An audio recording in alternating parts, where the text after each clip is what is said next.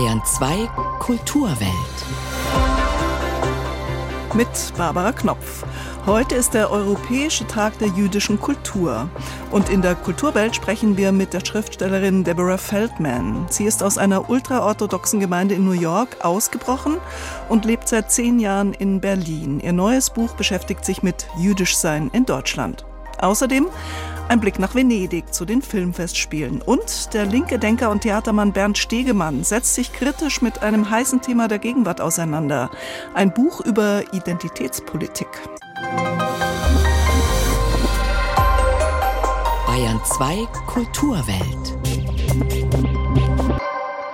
Kip Burman, früher Sänger der Indie-Rockband The Pains of Being Pure Heart kommt aus Brooklyn. Sein Soloprojekt nennt er The Natural. Der Albumtitel bezieht sich auf eine historische Klimakrise. 1816 brach der indonesische Vulkan Tambora aus. Seine Asche verfinsterte den Globus, der Himmel blieb verdunkelt, die Temperaturen kühlten weltweit ab. Summer of No Light.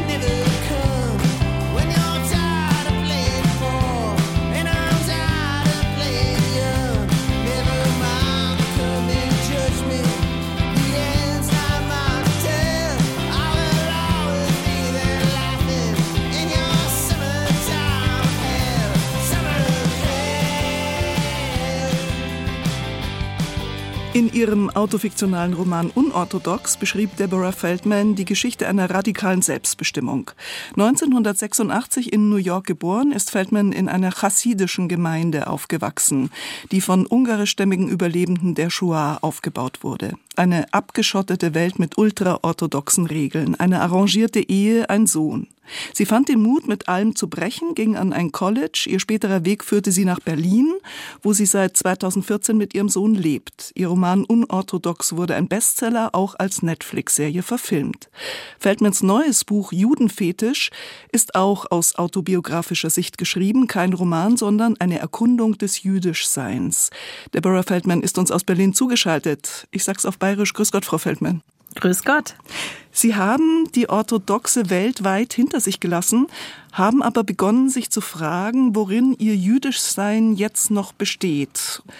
dazu hat sie eigentlich auch das neue Leben in Deutschland gedrängt. Also sie wollten eigentlich Mensch unter Menschen sein, Berliner unter Berlinern, so schreiben sie es in ihrem Buch Judenfetisch.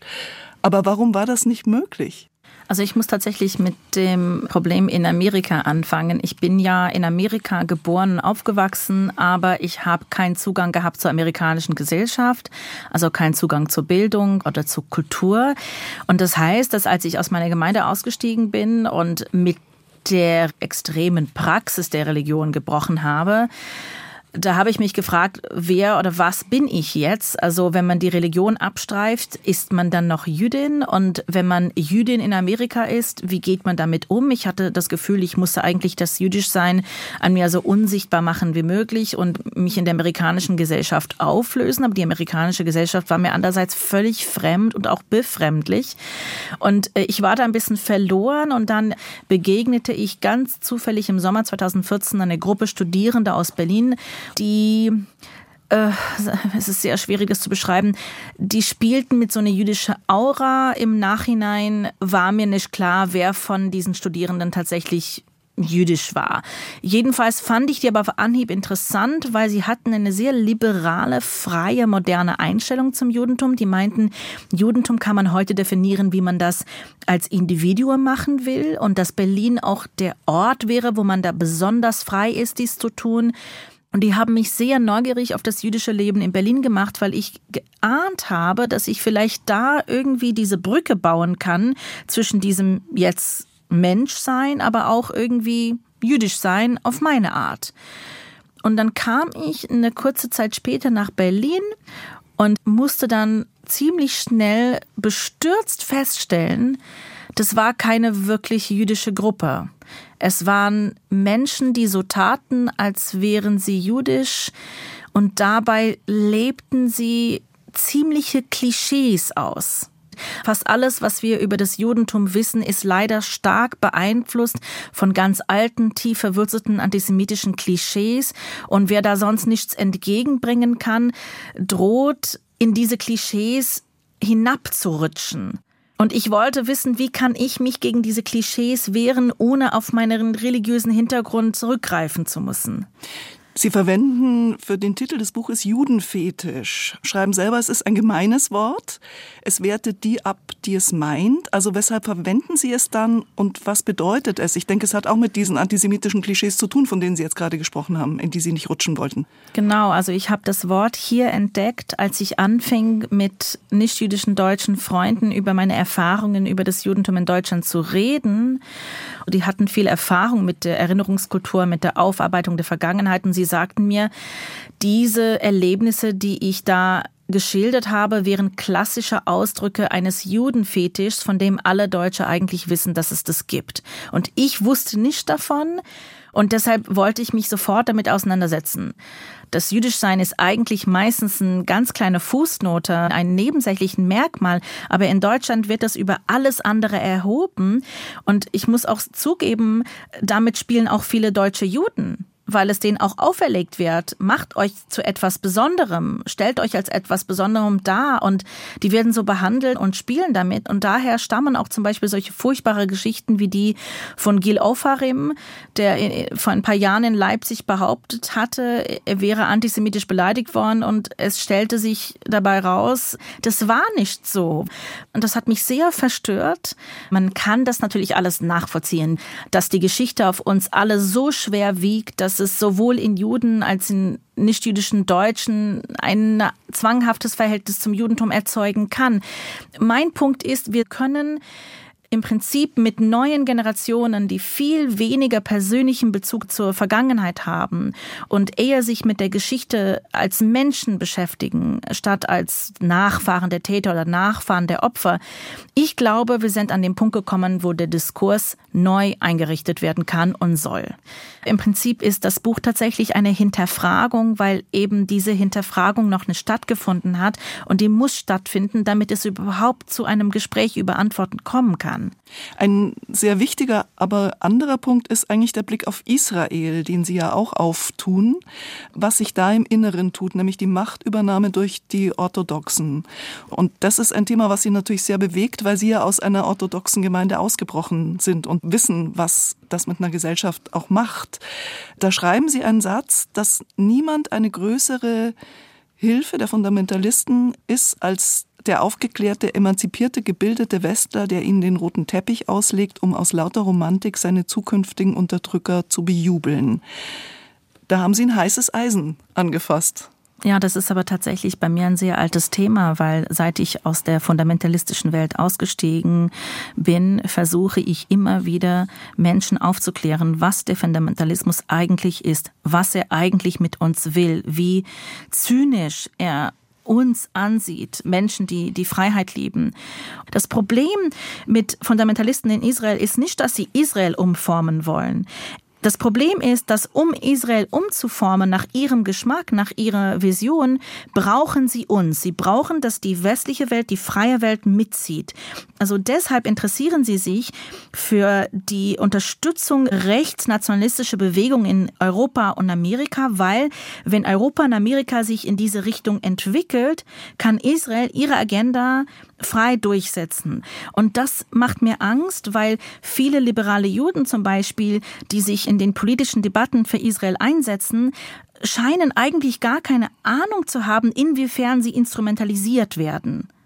Und was folgt jetzt aus der Befürchtung, die Sie haben? Also das bedeutet ja auch zum Beispiel für die deutsche Politik einiges.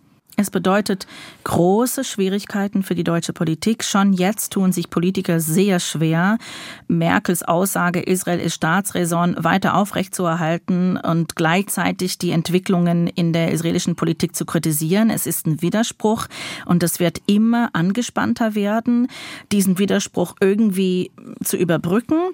Das ist natürlich fatal. Judenfetisch. Das Buch von Deborah Feldman ist im Luchterhand Verlag erschienen und kostet 24 Euro. Frau Feldman, vielen herzlichen Dank für das Gespräch. Ich bedanke mich auch ganz herzlich.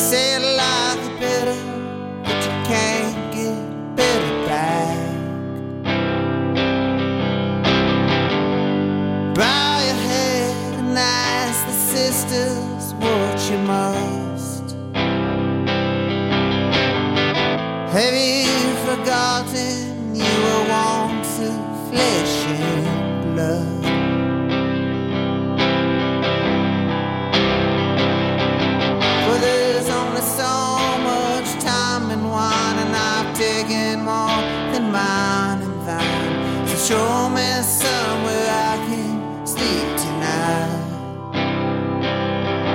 Well, we had it out, we talked and shouted, and not the one you would have thought. And sometimes in the stillness, we're alright.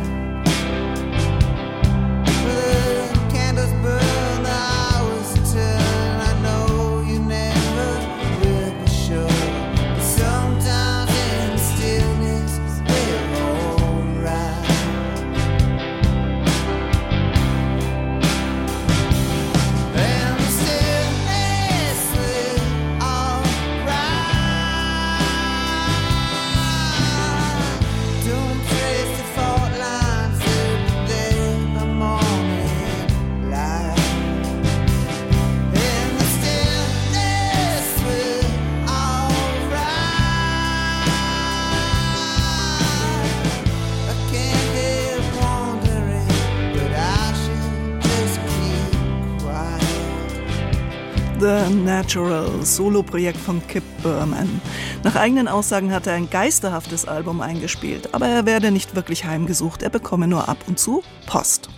Sie hören Bayern 2, die Kulturwelt. Und jetzt nach Venedig. Hollywood ist wegen des Streiks der Drehbuchschreiber bei den Filmfestspielen etwas ausgedünnt präsent. Dafür werden Filme von drei Regisseuren gezeigt, auf die man sich wegen der Vorwürfe zu sexuellen Übergriffen gar nicht so freut. Roman Polanski, Woody Allen und Luc Besson. Ja, und dann läuft dann noch ein deutscher Film im Wettbewerb. Moritz Hohlfelder erzählt uns mehr. Die Nase ist gleich im ersten Bild des Films zu sehen. Die Nasenprothese, die sich Hauptdarsteller und Regisseur Bradley Cooper vom Maskenbildner ankleben ließ, um den amerikanischen Dirigenten Leonard Bernstein in dem biografischen Filmdrama Maestro zu spielen, das gestern Abend seine große Premiere auf dem Lido von Venedig feierte. Der Vorwurf lautete Jew-Facing. Kritisiert wurde, dass Cooper mit seiner künstlichen Nase jüdische Stereotypen bediene, vergleichbar der umstrittenen Praxis des Blackfacing. Einige Kritiker stellten sogar die Frage, ob nicht nur jüdische Schauspieler jüdische Charaktere verkörpern dürften. Das wäre dann das Ende der Schauspielerei. Schließlich geht es bei dem Metier, bei allen sinnvollen Grenzen, die nicht überschritten werden sollten, darum, jemand anderen darzustellen, eben auch mit Hilfe des Maskenbildes. My goal was portray Lenny as authentic as possible. And uh, Lenny had a really iconic look that everybody knows. Die Nase, gab Maskenbildner Kazuhiro in Venedig zu Protokoll, entspreche ziemlich genau der Originalnase Bernsteins. Wer den aufwendig gedrehten Film anschaut, achtet bald gar nicht mehr darauf, die ganze Existenz des Dirigenten nimmt einen gefangen, dessen Karriere beginnt, als er im November 1943 beim New York Philharmonic Orchestra kurzfristig für einen erkrankten Kollegen einspringen muss. Bradley Cooper konzentriert sich dann vor allem auf die Familiengeschichte Bernsteins, der ein Doppelleben führte. Er liebte Männer, heiratete aber die Schauspielerin Felicia Monte Allegre. Seltsam oberflächlich und dabei sehr amerikanisch begleitet der Film dieses Leben. Schwule Liebesszenen werden mehr oder weniger vermieden. Visionen des Dirigenten für ein zukünftiges Amerika fehlen. Immerhin hatte er 1957 das explosive Immigrantenmusical West Side Story mitgeschaffen über die ethnischen Konflikte zwischen Puerto Ricanern und US-Amerikanern. Im Film kommt es gar nicht vor. Maestro taucht weder in die Musiktiefe ein, noch entwickelt das Drama eine politische Haltung. Bernsteins Leben wird zur austauschbaren Familiengeschichte, zu wenig, um nun als Oscar-Favorit zu gelten. The end of the world is not coming. Nach der Maestro-Premiere lief dann gestern Abend im Palazzo del Cinema ein weiterer mit Spannung erwarteter Film, The Palace von Roman Polanski. Gegen den Regisseur, kürzlich 90 geworden, erheben seit einiger Zeit mehrere Frauen Vorwürfe des sexuellen Missbrauchs. Die wurden entweder nie oder nur teilweise juristisch geklärt. Einem US-amerikanischen Haftbefehl hat sich Polanski bis heute entzogen. Die Sachlage ist komplex. Bei jedem neuen Werk von ihm wird alles wieder thematisiert. 12 hours left. Let's get to work, everybody. Let's get to work. The Palace ist ein Alterswerk im schlechtesten Sinne, eine heillos überdrehte Komödie voller aufdringlich schlechter Gags rund um Fäkalien, Geschlechtsteile und russisches Geld. Es geht um die Neujahrsnacht 2000 in einem Schweizer Nobelhotel. Am Ende ist man einfach nur froh, die 100 Minuten überstanden zu haben. Polanski, der einmal einer der größten Regisseure Europas war, liefert mit The Palace eine künstlerische Bankrotterklärung ab. Ob der Film je groß in die Kinos kommen wird, ist fraglich. Letztlich geht es darum, ist das hier die einzig wirkliche Welt oder gibt es nicht auch noch parallel existierende Welten, in denen die Dinge anders verlaufen wären? Ebenfalls in den Schweizer Bergen spielt der einzige deutsche Beitrag im Wettbewerb die Theorie von allem. Regisseur Tim Kröger erzählt die aberwitzige Geschichte eines unerkannten Genies auf einem Physikerkongress 1962 in den Alpen. Der in Schwarz-Weiß gedrehte Film begeistert als kluge Satire über Unendlichkeit und Weltwahrnehmung. Im Wettbewerb gab es bisher kaum Besseres zu sehen. Die ersten Tage von Venedig. Jew-Facing, Blackfacing, Cancel Culture, Gendern sind die aktuellen Schlagworte zur Debatte über Identität. Nun meldet sich der Berliner Theatermann Bernd Stegemann in ihr mit einem Buch zu Wort. Stegemann, ein Linker, 57 Jahre alt, wendet sich gegen die seiner Meinung nach verhängnisvolle Entwicklung der Linken. Sie kümmere sich zu wenig um soziale Ungerechtigkeit und zu viel um Minderheitenthemen wie geschlechtergerechte Sprache oder Antirassismus. Kurz, sie sei zu Vogue geworden. Gerade ist sein Buch erschienen, der Titel Identitätspolitik. Beate Meyer-Frankenfeld hat es gelesen. Was das eigentlich ist, worum es hier geht, schon darüber gibt es Uneinigkeit. Die einen sagen, Identitätspolitik macht die Position benachteiligter Gruppen für alle sichtbar, indem sie diese Positionierung betont. Für die anderen dagegen spaltet Identitätspolitik die Gesellschaft, weil sie unlösbare Konflikte forciert. So sieht es auch Bernd Stegemann. Seine Arbeitsdefinition des schwer definierbaren Phänomens lautet Identitätspolitik ist Politik der ersten Person. Wir zuerst und ich als Identität X sind die Fundamente einer solchen Politik. Für Stegemann folgen sowohl America First als auch Black Lives Matter diesem Muster.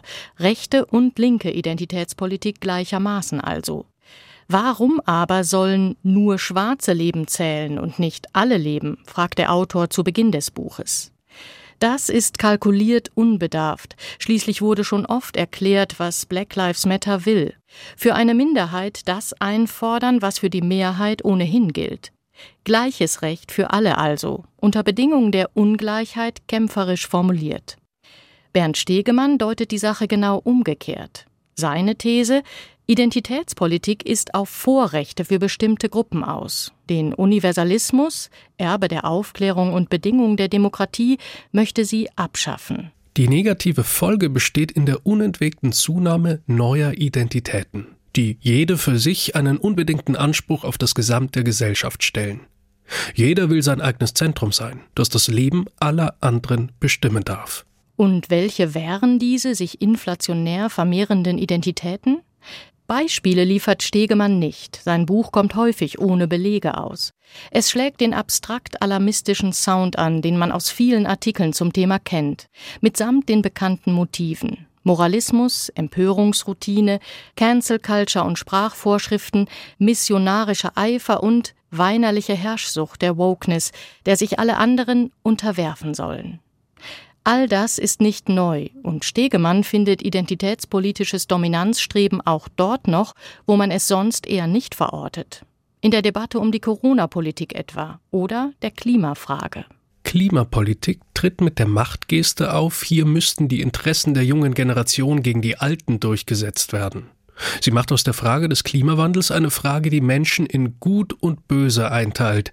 Sie verteilt Schuld auf verschiedene Menschengruppen. Das Verhalten der Vergangenheit für die Lage der Gegenwart verantwortlich zu machen, wäre dann schon identitäres Freund-Feind-Denken. Eine seltsame Lesart, liegt doch der politische Konflikt schlicht in der Sache, und gerade eine linke Position müsste reale Interessensgegensätze scharf herausarbeiten. Stegemann sieht stattdessen überall einen mächtigen, symbolpolitisch geschulten Gegner am Werk. Es ist eine ironische Pointe des Buches, dass es den Kulturkampf anprangert, zugleich aber sehr kulturkämpferisch gegen ein großes Hauptübel zu Felde zieht und sich selbst auf der Seite der Guten einrichtet.